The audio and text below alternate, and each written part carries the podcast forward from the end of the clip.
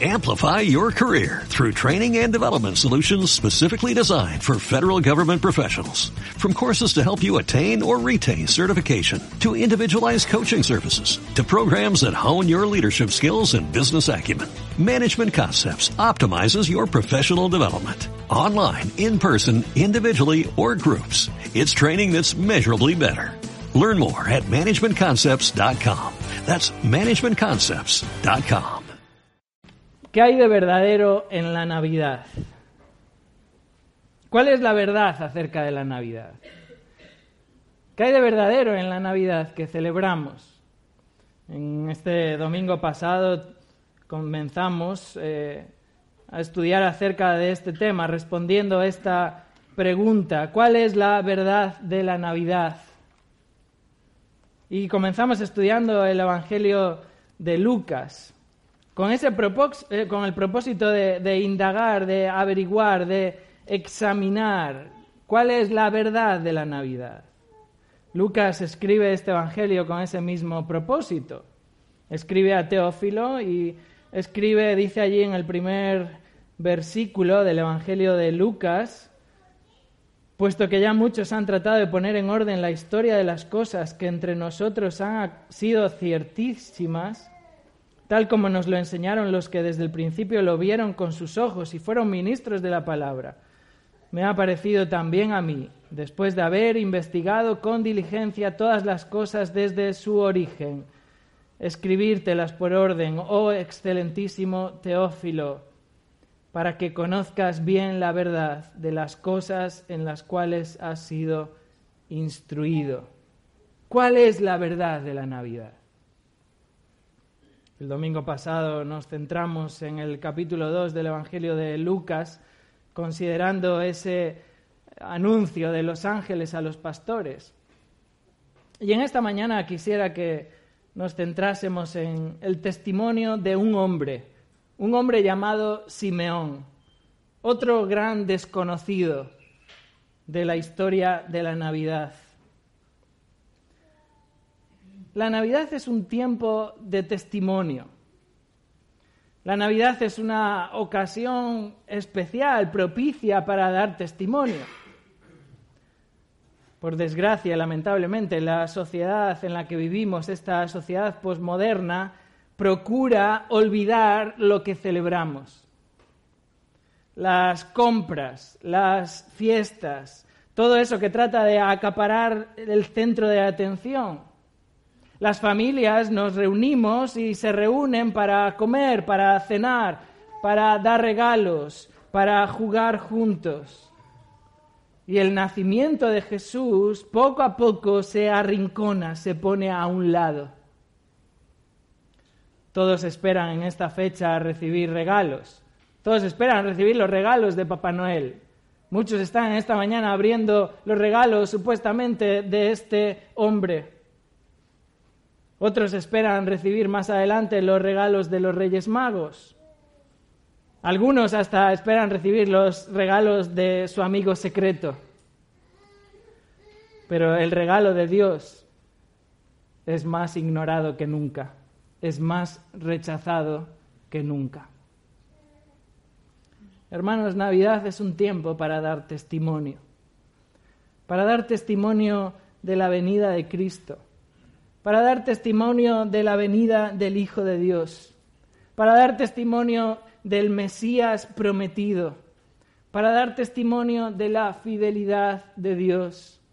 La Navidad es un tiempo para dar testimonio del regalo de la salvación.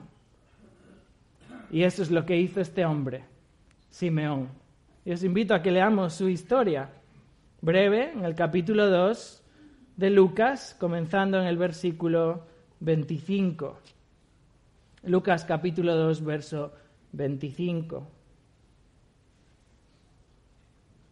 Dice así la palabra de Dios. Lucas 2, 25. Y aquí había en Jerusalén un hombre llamado Simeón, y este hombre, justo y piadoso, esperaba la consolación de Israel y el Espíritu Santo estaba sobre él, y le había sido revelado por el Espíritu Santo que no vería la muerte antes que viese al ungido del Señor. Y movido por el Espíritu, vino al templo.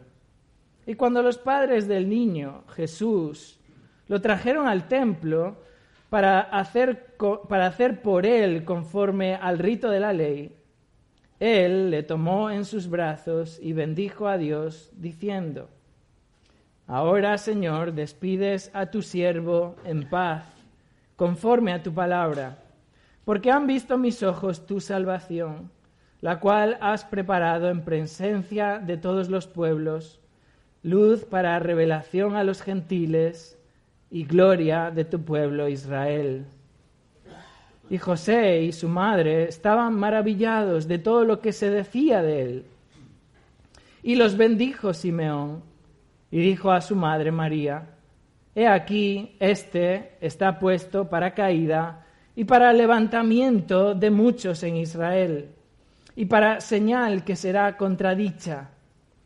Y una espada traspasará tu misma alma, para que sean revelados los pensamientos de muchos corazones. Lucas está narrando esta historia acerca del nacimiento de Jesús desde el capítulo 1 hasta el final de este capítulo 2. Lucas está centrando su atención en los acontecimientos que rodean el nacimiento de Jesús. Y ahora en este pasaje pequeño, Lucas centra la atención en un hombre llamado Simeón. Lucas presenta a este hombre como un testigo. Simeón es un testigo del cumplimiento de la promesa de Dios. Dios ha cumplido su promesa. La venida del Mesías es el cumplimiento de la promesa de Dios. Y Simeón se presenta aquí como un testigo. Así que en esta mañana, hermanos, al, estudiar estos versículos, quisiera que pudiésemos ver tres partes del testimonio de la promesa cumplida. Tres partes del testimonio de la promesa cumplida, tres partes de lo que podría ser el testimonio de la Navidad. Tres partes del testimonio de la Navidad para que seamos fieles en testificar la verdad de la Navidad tres partes del testimonio de la promesa cumplida. Veamos en primer lugar la primera parte de este testimonio. La primera parte del testimonio de la Navidad es que testifica la fidelidad de Dios. Testifica la fidelidad de Dios. Dice así el versículo 25. Y aquí había en Jerusalén un hombre llamado Simeón y este hombre, justo y piadoso, esperaba la consolación de Israel, y el Espíritu Santo estaba sobre él. Y le había sido revelado por el Espíritu Santo que no vería la muerte antes que viese al ungido del Señor. Y movido por el Espíritu Santo vino al templo, y cuando los padres del niño Jesús lo trajeron al templo para hacer por él conforme al rito de la ley, él le tomó en sus brazos y bendijo a Dios. Lucas describe aquí a un hombre que testifica de la fidelidad de Dios. Fijaros, Simeón no es un hombre popular, Simeón no es un hombre reconocido. De hecho, Lucas es bastante enfático en describirlo como un hombre. Hasta en dos ocasiones Lucas lo describe de esta manera para presentar un hombre cualquiera. Su nombre era Simeón. Es la única vez que este hombre aparece en la escritura. Se nos dice en el versículo 25 que vivía en Jerusalén. Allí es donde estaba el templo, ahí es donde va José y María con Jesús al templo. Y Lucas dice que este hombre, Simeón, era un hombre justo y piadoso. Es decir, era un hombre que cumplía la ley de Dios. Era un hombre que confiaba en Dios. Fijaros, Lucas también nos dice en el capítulo 1, verso 6, que Zacarías y Elizabeth ambos eran justos delante de Dios. Y Lucas explica ahí en lo que quiere decir con justos delante de Dios y dice en el versículo 6, capítulo 1, que Zacarías y Elizabeth andaban irreprensibles en todos los mandamientos y ordenanzas del Señor. También Lucas más adelante, casi al final del Evangelio, capítulo 23, versículo 50, Lucas describe a este hombre José de Arimatea. Y Lucas lo describe también como un hombre justo. Lucas dice que José de Arimatea era un varón bueno y justo que también esperaba el reino de Dios. Simeón era un varón justo y piadoso. Simeón vivía en obediencia a Dios. Simeón vivía honrando a Dios. Simeón vivía honrando la ley de Dios. Simeón vivía confiando en Dios, confiando en las promesas de Dios. Ahora, esto no significa que Simeón era un hombre salvo por sus obras. Simeón no era salvo por sus obras. Simeón era salvo por su fe en el Mesías, el Mesías prometido. Él vendrá. Y Lucas dice aquí que él esperaba la consolación de Israel. Este hombre justo piadoso, un hombre devoto, un hombre temeroso de Dios, que está expectante, que está aguardando, que está a la espera de la venida de Cristo. Fijaros el versículo 25, Lucas 2, 25, dice que Simeón esperaba la consolación de Israel. Simeón estaba con expectativa de la venida del Mesías. Es lo que Lucas se refiere aquí con esta frase, la consolación de Israel. Esto era lo que los profetas habían anunciado. Esto era lo que un remanente fiel del pueblo de Israel estaba aguardando. Nos dice más adelante cuando Lucas relata el testimonio de Ana en los versículos del 36 en adelante. En el verso 38 nos reconoce que había un grupo dentro de Israel que esperaba la redención en Jerusalén. Lucas 2:38. Un remanente, un pueblo de Dios esperando al Mesías, esperando la venida del Mesías. El profeta Isaías, de una manera particular y principal, había profetizado, había anunciado que llegaría el tiempo cuando el Mesías vendría. Dios enviaría la consolación a su pueblo. Dios enviaría un redentor a su pueblo. Lo hemos leído en el pasaje de la lectura bíblica de esta mañana, Isaías capítulo 40. Isaías capítulo 40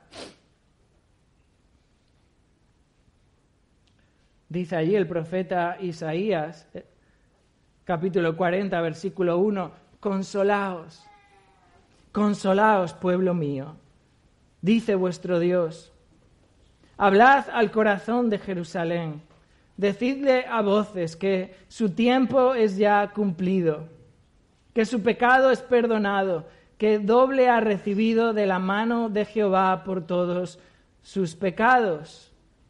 Fijaros luego en el versículo 3, estas palabras nos suenan conocidas. Isaías 43, voz que clama en el desierto.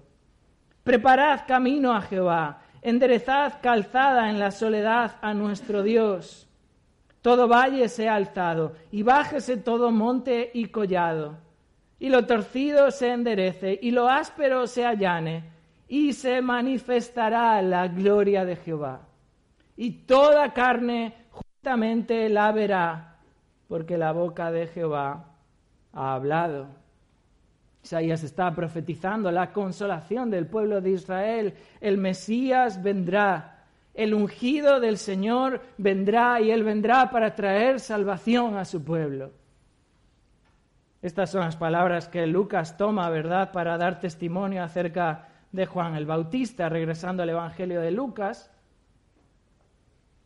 el Evangelio de Lucas capítulo 3, nos presenta a Juan el Bautista y dice en el versículo 3 que él, Juan el Bautista, fue por toda la región contigo al Jordán, predicando el bautismo del arrepentimiento para perdón de pecados. como está escrito en el libro de las, en el libro de las palabras del profeta Isaías, que dice, voz del que clama en el desierto, preparad el camino del Señor, enderezad sus sendas. Todo valle se rellenará y se bajará todo monte y collado y los caminos torcidos serán enderezados y los caminos ásperos allanados y verá toda carne la salvación de Dios. El ungido vendrá, el Mesías vendrá. Esto mismo es lo que proclamó Jesús, ¿verdad? Un capítulo siguiente, Lucas capítulo 4, cuando Jesús está en la sinagoga y toma, las escrituras y lee al profeta Isaías. Lucas capítulo 4, verso 18. Verso 17, Lucas 4, 17, dice que se le dio el libro del profeta Isaías y habiendo abierto el libro, halló el lugar donde estaba escrito, el Espíritu del Señor está sobre mí, por cuanto me ha ungido para dar buenas nuevas a los pobres, me ha enviado a sanar a los quebrantados de corazón, a pregonar libertad a los cautivos y vista a los ciegos, a poner en libertad a los oprimidos, a predicar el año agradable del Señor. Aquí está el ungido, el Mesías, el que viene a redimir, el que viene a salvar, el que viene a consolar. Y Simeón aguardaba esto. Simeón estaba expectante de la venida del ungido del Señor. Y regresando a nuestro pasaje en el capítulo 2, Lucas, Lucas 2, dice el verso 25, que este hombre, Simeón, justo y piadoso, expectante de la venida del Mesías, dice al final del verso 25 que el Espíritu Santo estaba sobre él. De una manera particular y de una manera específica, el Espíritu Santo estaba sobre Simeón. El Espíritu Santo estaba obrando en este hombre, estaba morando en él, estaba guiándole. De hecho, nos dice el versículo siguiente que fue el Espíritu Santo el que le dio aviso a Simeón de que no había la muerte antes de que sea el ungido del Señor. Dice así el versículo 26, le había sido revelado por el Espíritu Santo que no vería la muerte antes que viese al ungido del Señor. Y este verbo revelar no tiene que ver con eh, manifestaciones eh, eh, de revelaciones de, de Dios a una, a una persona. Este verbo revelar está hablando de dar un aviso a alguien, de dar un anuncio a alguien, de advertir a alguien. El Espíritu Santo está advirtiendo a este hombre Simeón de que no va a morir antes de que vea con sus ojos al Mesías. Mateo usa este mismo verbo allí en el relato de los magos, Mateo capítulo 2, verso 12, cuando dice que los magos fueron avisados por revelación de que no volviesen a Herodes. Es la misma idea aquí, está siendo advertido. El Espíritu Santo está avisando de que no va a morir sin que antes vea al ungido del Señor sin que antes vea al Cristo del Señor. Así lo, vemos en Lucas capítulo 2, así es el, anuncio de los eh, ángeles, ¿verdad? De el ángel a los pastores. Os ha nacido hoy en la ciudad de David un Salvador, Cristo, el Mesías.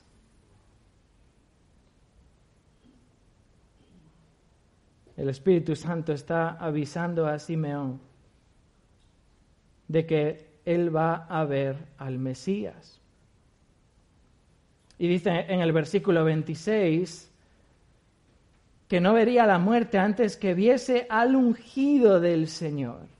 Y es muy interesante eso, porque une ahí del Señor, es, es el Mesías del Señor, es el Cristo de Dios, es el ungido de Dios.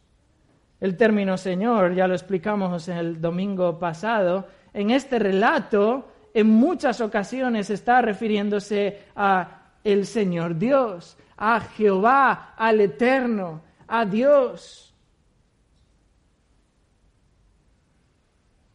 Lucas está diciéndonos que este es el ungido de Dios. Fijaros, de esta manera lo proclama el Salmo 2. Salmo capítulo 2. Este salmo del Mesías, Salmo capítulo 2, verso 2, Salmo 2, 2.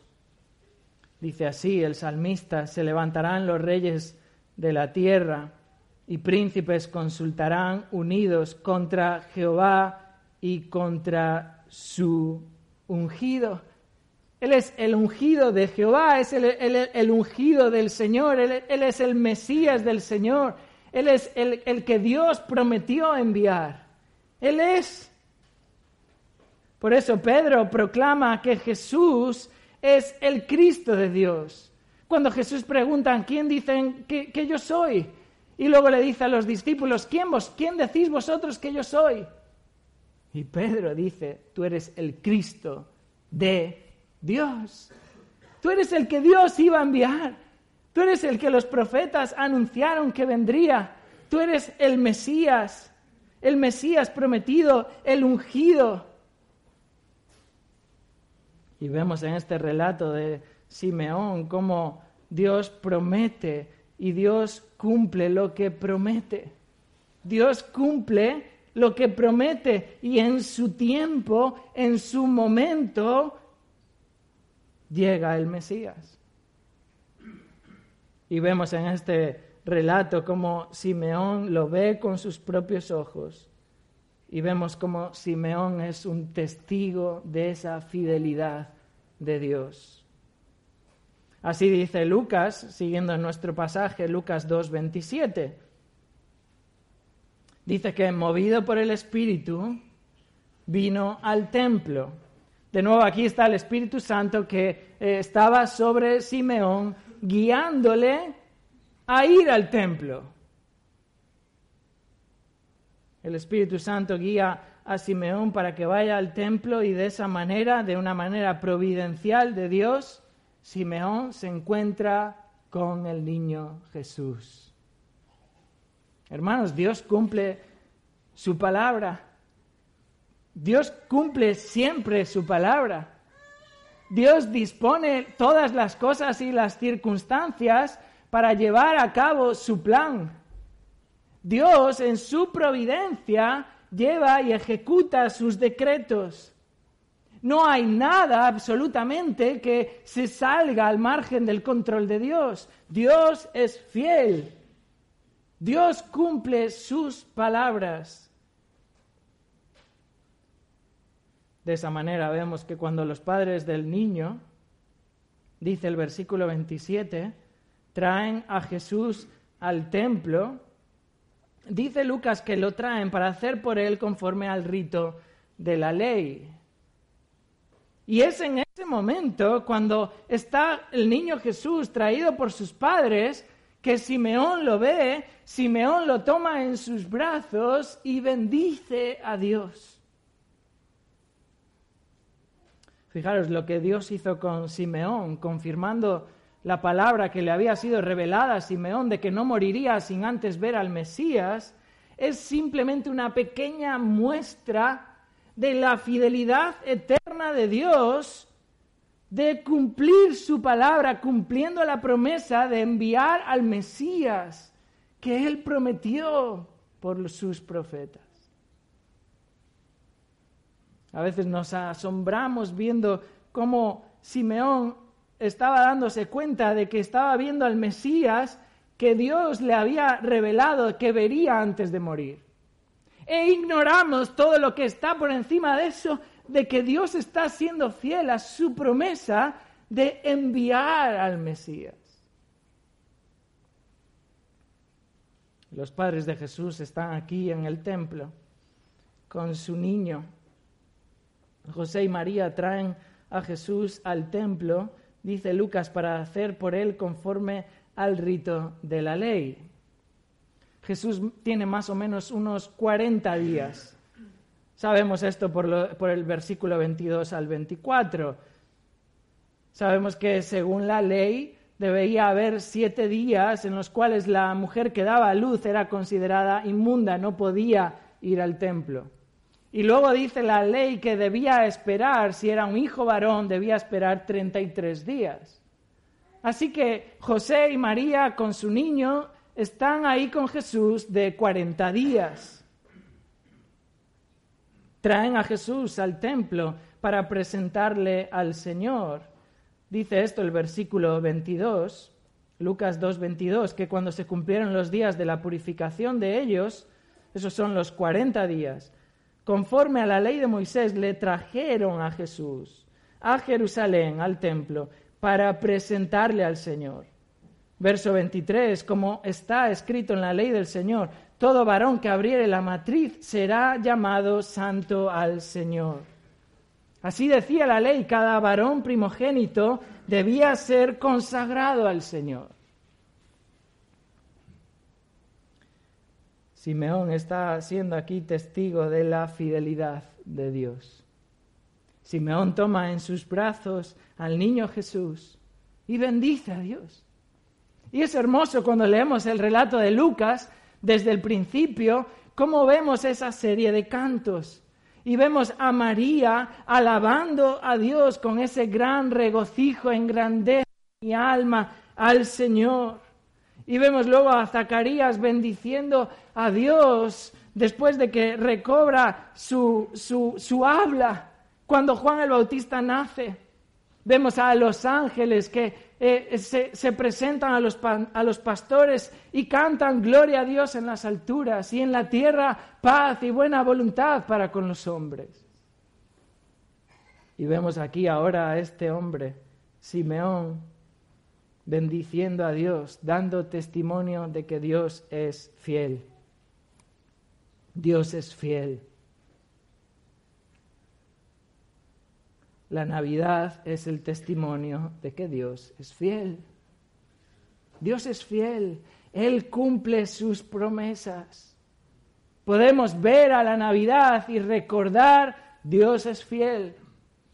Dios ha sido fiel enviando al Señor Jesucristo Dios será fiel trayendo de nuevo el Señor Jesucristo a este mundo. Si Dios fue fiel en la primera vez, Dios es fiel la segunda vez. Podemos ver la venida de Cristo recordada por la Navidad y tener consuelo en nuestra alma de que Dios es fiel. Dios cumple sus promesas.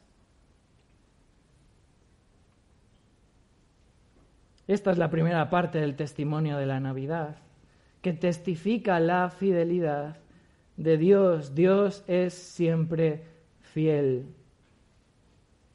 Veamos ahora a continuación la segunda parte del testimonio de la Navidad, es que también testifica la salvación de Dios. No solamente la fidelidad de Dios, sino también en segundo lugar la salvación de Dios. Dice, así el versículo 29. Simeón toma en sus brazos al niño Jesús y bendice a Dios y dice, versículo 29, Ahora Señor despides a tu siervo en paz, conforme a tu palabra, porque han visto mis ojos tu salvación, la cual has preparado en presencia de todos los pueblos, luz para revelación a los gentiles y gloria de tu pueblo Israel. Estos versículos se conocen con el nombre de el nunc dimitis, términos en latín para referirse a estas dos partes con las que comienza el versículo 29. Ahora despides el nunc dimitis. El cuarto cántico de Lucas Vemos el primer cántico con ese conocido Magnificat del cántico de María. Vemos luego a continuación el cántico de Zacarías, el Benedictus. Y luego vemos el cántico de los ángeles, el Gloria in excelsis Deo. Y ahora nos encontramos con este cántico de Simeón. Simeón viendo a Jesús en sus brazos, Simeón reconoce que está viendo al ungido del Señor, está viendo al Mesías. Y por eso Simeón dice estas palabras en el versículo 29. Ahora, Señor, despides a tu siervo en paz, conforme a tu palabra. Simeón, ya puedes irte en paz.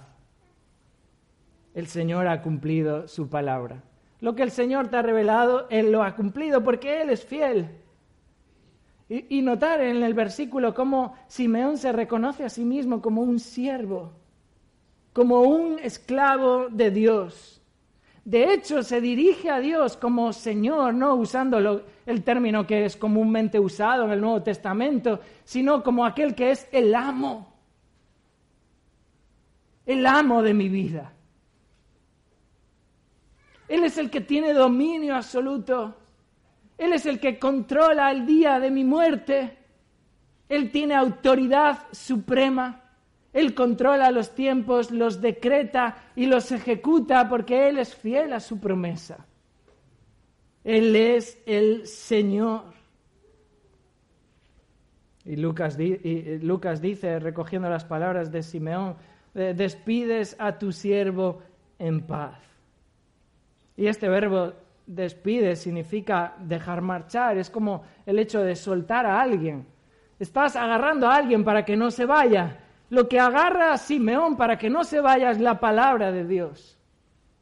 Nada habrá en, ese, en este mundo que podrá soltarle. Nada. Dios ha prometido que va a haber al Mesías. Dios es fiel. Pero ahora Él ha cumplido su promesa.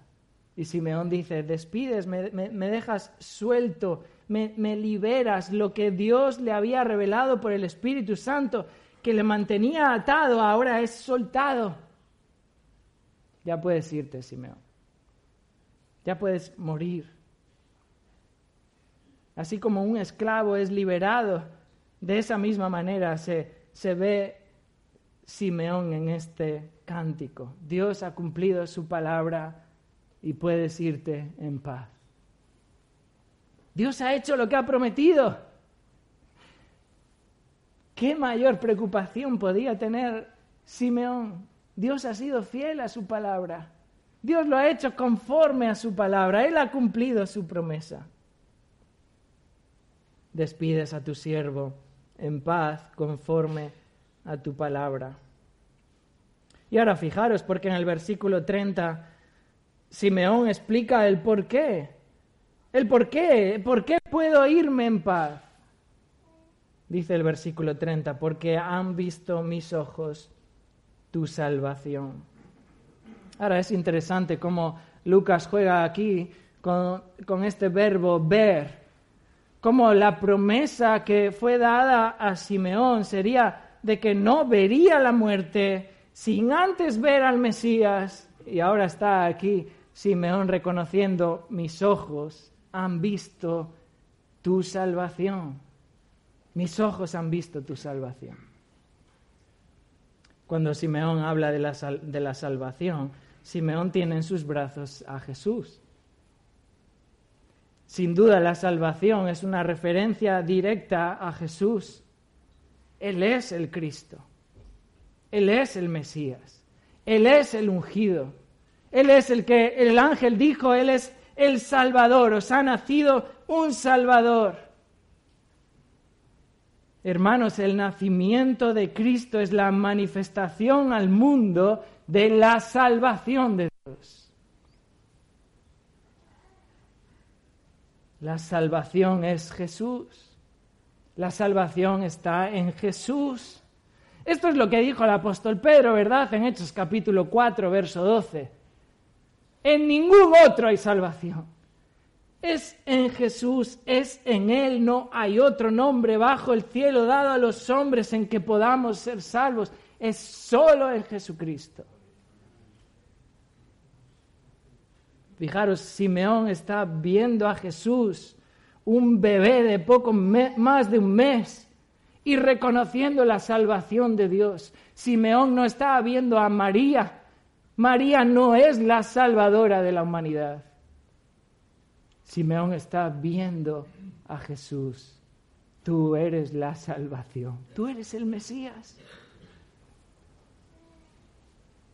Y Simeón añade en el versículo 31, hablando acerca de esta salvación, y dice, verso 31, la cual has preparado en presencia de todos los pueblos.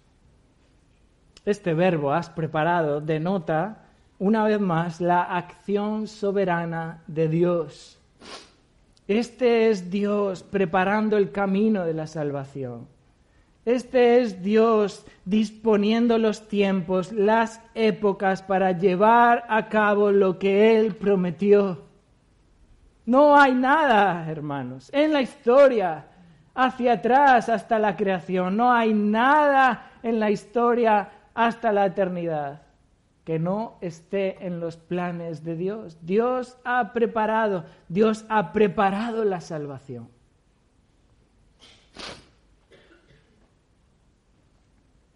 Dios no ha estado improvisando. Uy, que Adán pecó, uy, que Eva pecó, que se estropea lo que yo había hecho. ¿Qué vamos a hacer? No, Dios no está improvisando. Dios decreta cómo salvar al hombre. Y vemos ahí en Génesis 3:15 cómo Dios promete una simiente. Y vemos como cuando Dios maldice a la serpiente, Él promete una simiente de la mujer. Vendrá una simiente de la mujer que vencerá, que traerá la salvación. Génesis 3:15 dice, dice Dios, pondré enemistad entre ti y la serpiente y la mujer entre tu simiente y la simiente suya de la mujer. Esta te herirá en la cabeza y tú le herirás en el calcañar. Dios está prometiendo en Génesis 3.15 la venida del Mesías. A esto se refiere el pacto que Dios hace con Abraham. Dios hace un pacto, establece un pacto para con Abraham y para con su descendencia. En Génesis 12 vemos como Jehová promete a Abraham que en su simiente, en su descendencia, no en Ismael, sino en su descendencia, en Isaac, serán benditas todas las familias de la tierra. Pero vemos que no era Isaac esa simiente prometida, sino que vemos luego más tarde en Génesis 22 que se promete lo mismo dice allí en Génesis 22, 18, en tu simiente serán benditas todas las naciones de la tierra. Vemos eso luego más adelante, ratificándolo a Jacob. Génesis 28, 14, todas las familias de la tierra serán benditas en ti y en tu simiente. A lo largo del, del Antiguo Testamento vemos como Dios cumple paso a paso expectante la venida de la simiente prometida.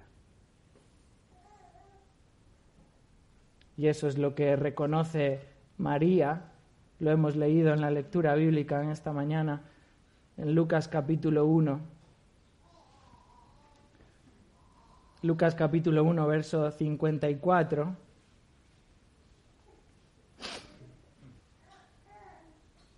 Lucas 1, 54. Estas son palabras de María. Dice, socorrió a Israel su siervo, acordándose de la misericordia, esto es una referencia al pacto de Dios, de la cual habló a nuestros padres, para con Abraham y su descendencia para siempre. María está reconociendo que la venida de Jesucristo, la venida del Mesías, es el cumplimiento de la simiente prometida. Vemos eso también en las palabras de Zacarías, en este mismo capítulo 1 de Lucas, verso 71. Dice Zacarías, salvación de nuestros enemigos y de la mano de todos los que nos aborrecieron, para hacer misericordia con nuestros padres y acordarse de su santo pacto, del juramento que hizo a Abraham nuestro padre, que nos había de conceder Zacarías está reconociendo la venida del Mesías como la simiente prometida. vemos al mismo Jesús en Juan capítulo 8, verso 56. Jesús dice, Abraham vuestro padre se gozó de que había de ver mi día. Esta es la simiente, esta es la promesa. Y Jesús reconoce ahí cómo Abraham creyó, dice, y lo vio y se gozó. Abraham creyó.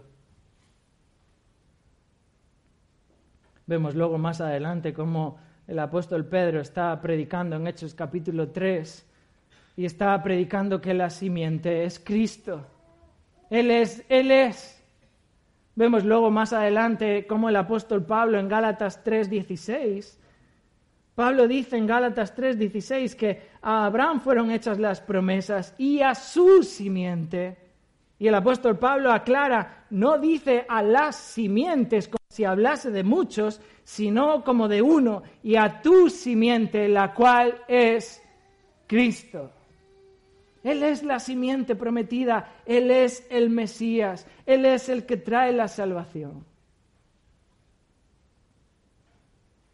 Por eso dice el Salmo 98, Salmo 98, en sus primeros versículos, dice, cantad a Jehová cántico nuevo, porque ha hecho maravillas. Su diestra lo ha salvado y su santo brazo Jehová ha hecho notoria su salvación a vista de las naciones. Ha descubierto su justicia. Dice el versículo 3, Salmo 98, 3, se ha acordado de su misericordia y de su verdad para con la casa de Israel. Todos los términos de la tierra han visto la salvación de nuestro Dios. Es hermoso, hermanos, como Dios cumple a la perfección su palabra. Y Dios trae la salvación. Y todas las naciones son testigos de esto. Cómo Dios cumple lo que prometió en Edén, de que ha de venir una simiente. Él es el redentor, Él es el salvador. Simeón reconoce que Dios es quien prepara la salvación y Dios la preparó en presencia de todas las naciones. Dice así el versículo 31, Lucas 2, 31. Han visto mis ojos tu salvación, la cual has preparado en presencia de todos los pueblos. Y ahora fijaros, Lucas añade palabras de Simeón, verso 32 en qué consiste esta salvación. Y dice el versículo 32, luz para revelación a los gentiles y gloria de tu pueblo, Israel. En esto consiste la salvación.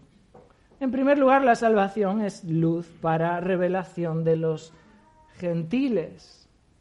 De nuevo, Simeón está trayendo su entendimiento y conocimiento de las escrituras. Y está aludiendo aquí a Isaías 49. Os invito a ir a ese pasaje.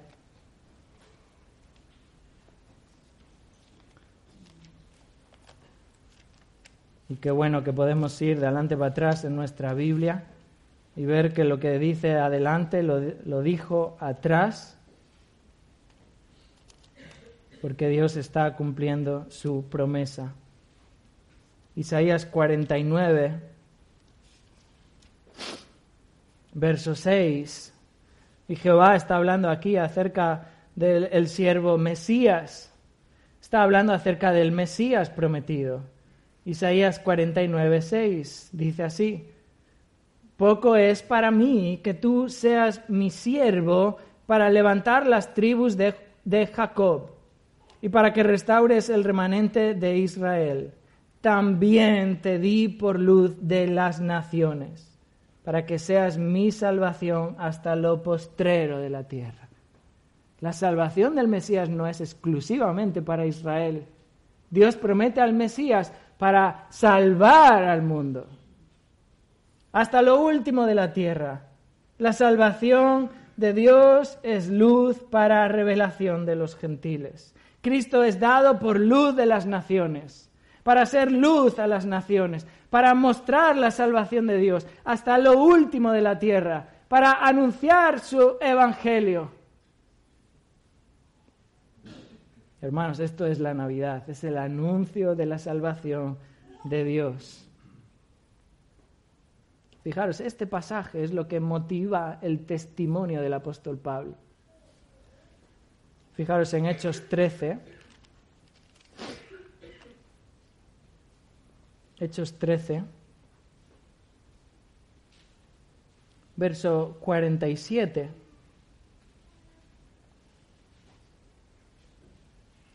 Hechos 13, Leamos el versículo anterior, el verso 46.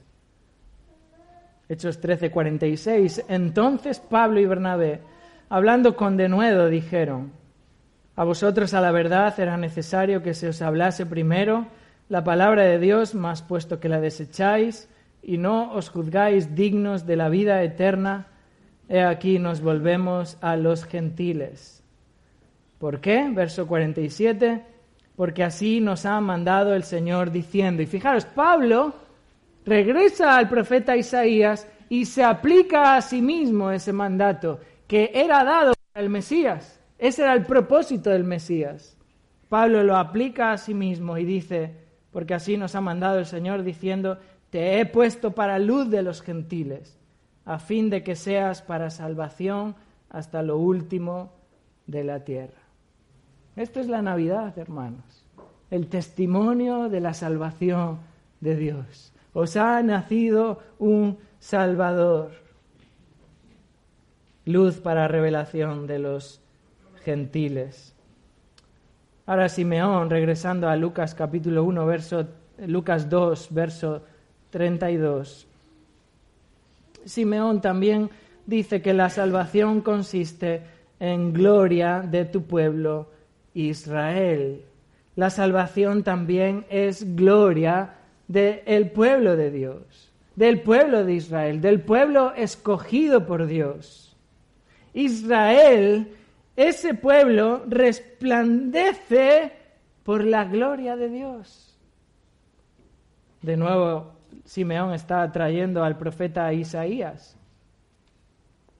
Y regresemos otra vez a Isaías, por favor, capítulo 60. Isaías capítulo 60.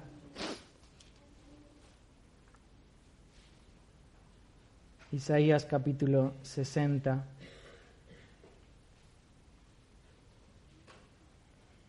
Dice así el versículo primero. Isaías 60, verso 1. Levántate, resplandece, porque ha venido tu luz y la gloria de Jehová ha nacido sobre ti. Porque he aquí que tinieblas cubrirán la tierra y oscuridad las naciones, mas sobre ti amanecerá Jehová y sobre ti será vista su gloria. La gloria de Dios será vista sobre ti sobre Israel. La salvación por medio del Mesías es la gloria de Israel.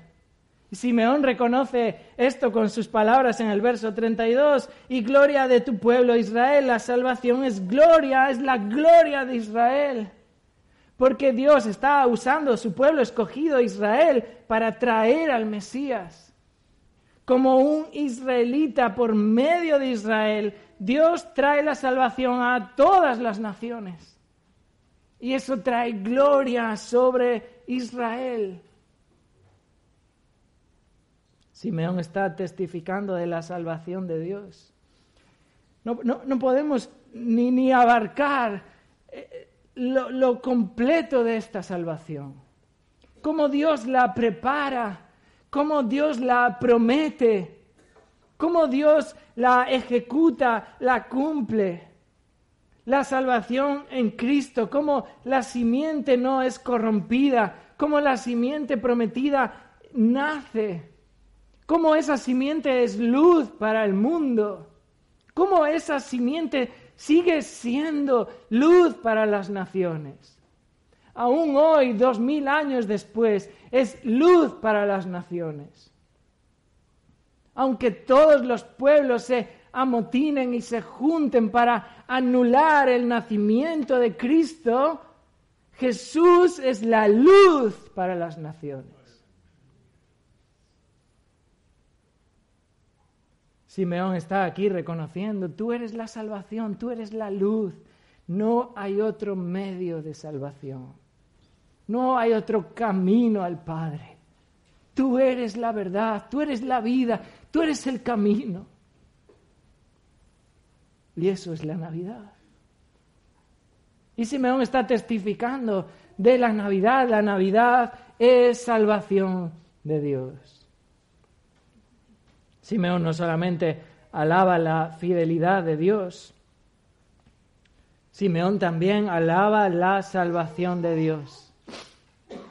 Pero ahora Simeón se dirige de una manera particular a María y nos presenta aquí la tercera parte del testimonio de la Navidad. La tercera parte del testimonio de la Navidad es que testifica la advertencia de Dios. Hermanos, la Navidad no solamente son risas, juegos y regalos. La Navidad también es una advertencia de Dios. Fijaros lo que Simeón, Lucas nos relata aquí acerca de Simeón, verso 33. Dice que José y su madre estaban maravillados de todo lo que se decía de él. Y Simeón los bendijo y dijo a su madre María, He aquí, este está puesto para caída y para levantamiento de muchos en Israel, y para señal que será contradicha. Y una espada traspasará tu misma alma, para que sean revelados los pensamientos de muchos corazones. Simeón termina su, cántico y ahora José y María están maravillados. Bueno, ¿qué, padres no estarían maravillados después de todo lo que están viviendo? Jesús tiene 40 días y estos han vivido el periodo de su vida más extraordinario. Dice Lucas que están maravillados de todo lo que se dice acerca de Jesús. Están impresionados, están asombrados saber que ese niño es el Mesías. Él es el Cristo prometido. Y José y María están asombrados y Simeón se dirige a ellos y dice Lucas que los bendice. De alguna manera, las palabras de Simeón que dirige a sus padres no se recogen aquí, pero Simeón debe de estar también asombrado y alabando a Dios en la manera en la que Dios ha usado a estos hombres para traer la salvación. Y Simeón bendice a José y María por la obra de Dios en sus vidas, cómo Dios les está usando. Cada vez que vemos en la Biblia una bendición de uno a otra persona, es una bendición en torno a la obra de Dios en esa persona en torno a lo que Dios está haciendo en esa persona o en torno a lo que Dios ha prometido hacer en esa persona. Simeón no tiene aquí ningún tipo de fuerza eh, de ningún tipo para imponer un tipo de, de, bendición o de mejoramiento en la vida de estas personas. Simeón está alabando a Dios, como Dios usa a José y María para traer al Mesías. Y ahora Simeón se dirige a su madre María y dice, verso 34, He aquí, este está puesto para caída y para el levantamiento de muchos en Israel y para señal que será contradicha. Fijaros, este versículo nos manifiesta aquí que Cristo no deja indiferente a nadie. Cristo o es aceptado o es rechazado. Cristo no deja indiferente a nadie y esta es la advertencia. Y Simeón comienza sus palabras diciendo, he aquí. Cada vez que hay un he aquí en la Biblia hay que ponerlo en fosforito. Debería venir así en las ediciones. Es una llamada de atención. He aquí. Atención. Mirad. Prestad atención. Este niño está puesto para caída y para levantamiento de muchos. De nuevo la obra soberana de Dios. Este verbo está puesto, está hablando de la acción soberana de Dios. Tiene 40 días este niño, pero está puesto para esto, está designado para esto, está destinado para esto, está escogido para esto. Este es el propósito de este niño. ¿Cuál es el propósito?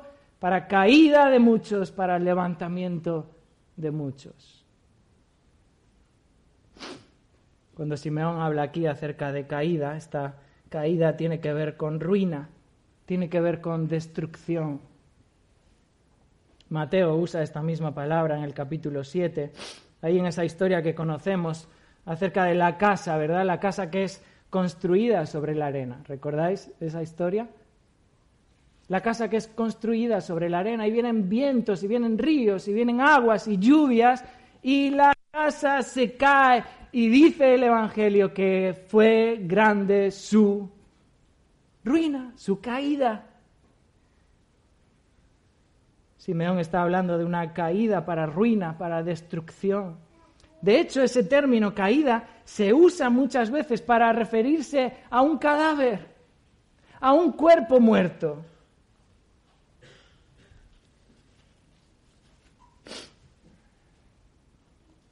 Fijaros, por el contrario, Lucas también dice que está puesto para levantamiento de muchos. Y este término levantamiento, que es el contraste opuesto, tiene que ver con el levantamiento de un muro. Si, si la caída es el derrumbe, la ruina, la destrucción, el levantamiento es el, es el erigir, levantar.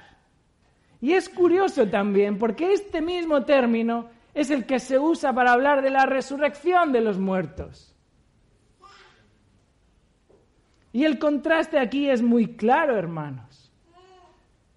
Este Jesucristo está puesto para caída y muerte eterna de muchos, o para levantamiento y resurrección a vida eterna de muchos.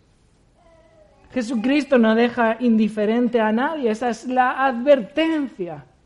El apóstol Pedro toma esta misma idea de la profecía y ir conmigo un momento a Primera de Pedro capítulo 2. Primera de Pedro capítulo 2.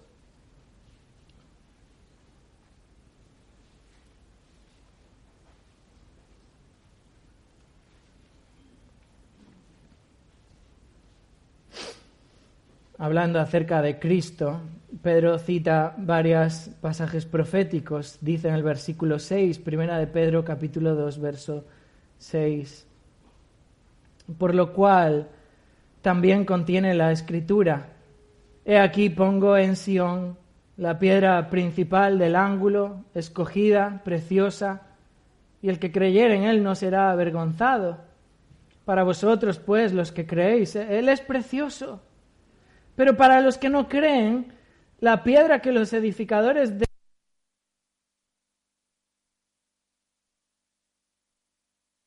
y roca que hace caer porque tropiezan en la palabra, siendo desobedientes, a lo cual fueron también destinados. Para los que creen, Jesús es la piedra preciosa. Para los que creen, Él es la, la, piedra maravillosa y no seremos avergonzados. Los que creemos en Él, no, no, no seremos humillados, no seremos perturbados.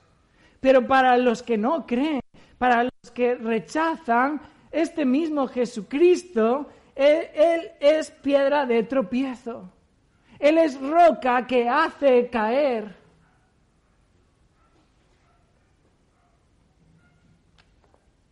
Este está puesto para caída y para levantamiento de muchos. Simeón añade en su palabra a María, regresando a Lucas 2, verso 34, este está puesto para caída y para levantamiento de muchos en Israel y para señal que será contradicha. Es que esta es la realidad del Señor Jesucristo. Él es la señal de salvación. Él es la señal de salvación que muchos rechazan.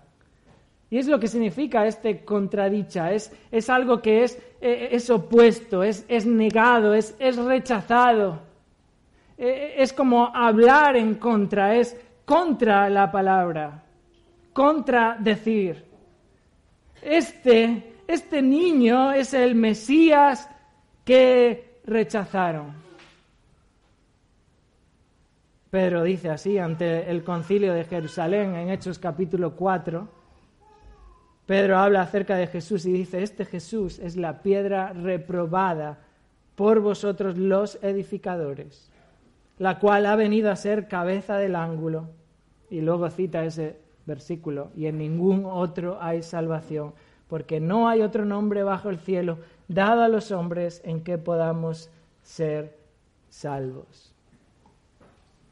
Hermanos, la Navidad es un testimonio también de la advertencia de Dios. Este Jesús está puesto para caída de muchos y para levantamiento de muchos. Este Jesús va a ser contradicho, va a ser rechazado. Este Jesús va a hacer caer a muchos. Ahora Simeón introduce aquí un, pequeño paréntesis y se dirige de una manera particular a Mesías, a María, porque su hijo va a ser rechazado.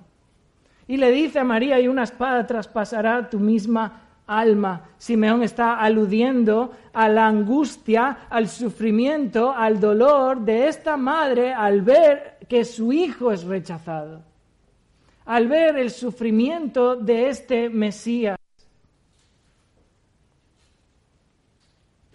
Simeón está aquí aludiendo al sufrimiento, al rechazo del Mesías prometido.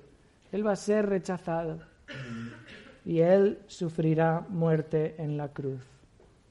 Y este rechazo hostil a Cristo hace sufrir el alma de María. Y Simeón reconoce esto, una espada traspasará tu misma alma.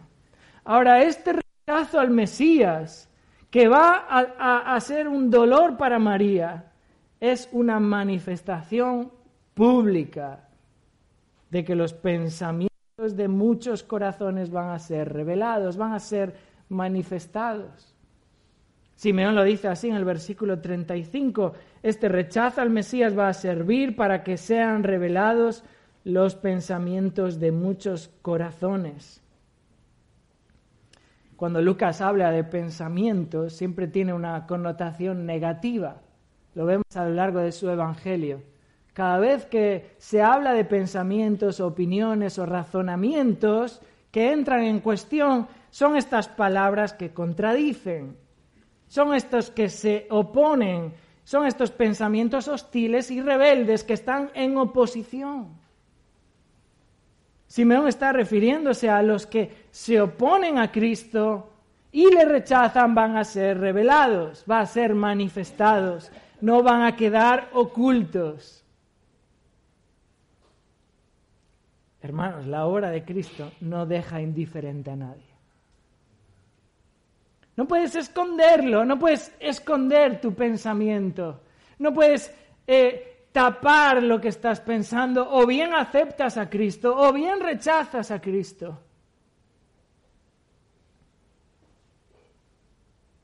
El mismo Jesús dijo a Nicodemo en Juan capítulo 3, porque todo aquel que hace lo malo aborrece la luz y no viene a la luz, ¿para qué? Para que sus obras no sean reprendidas, rechaza la luz mas el que practica la verdad viene a la luz para que sea manifiesto que sus obras son hechas en Dios. Juan 3:20. Hermanos, la Navidad es una advertencia de Dios. Este Jesús que nació, el Cristo, el Mesías, o bien será para ti una piedra preciosa, maravillosa, en la cual vas a aferrarte como un cimiento estable y fuerte de tu vida. O bien Él será una piedra de tropiezo para ti, una roca que te hace caer, una persona a la cual te rebelas y te opones, y será ruina para tu vida y destrucción. El testimonio de la Navidad que Simeón nos presenta en este relato termina con esta pregunta. ¿Crees tú en el Mesías? ¿Crees tú en el Cristo?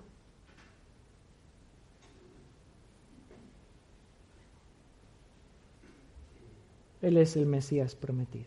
Él es el Salvador. Vamos a terminar en oración. Señor, te damos gracias en esta mañana.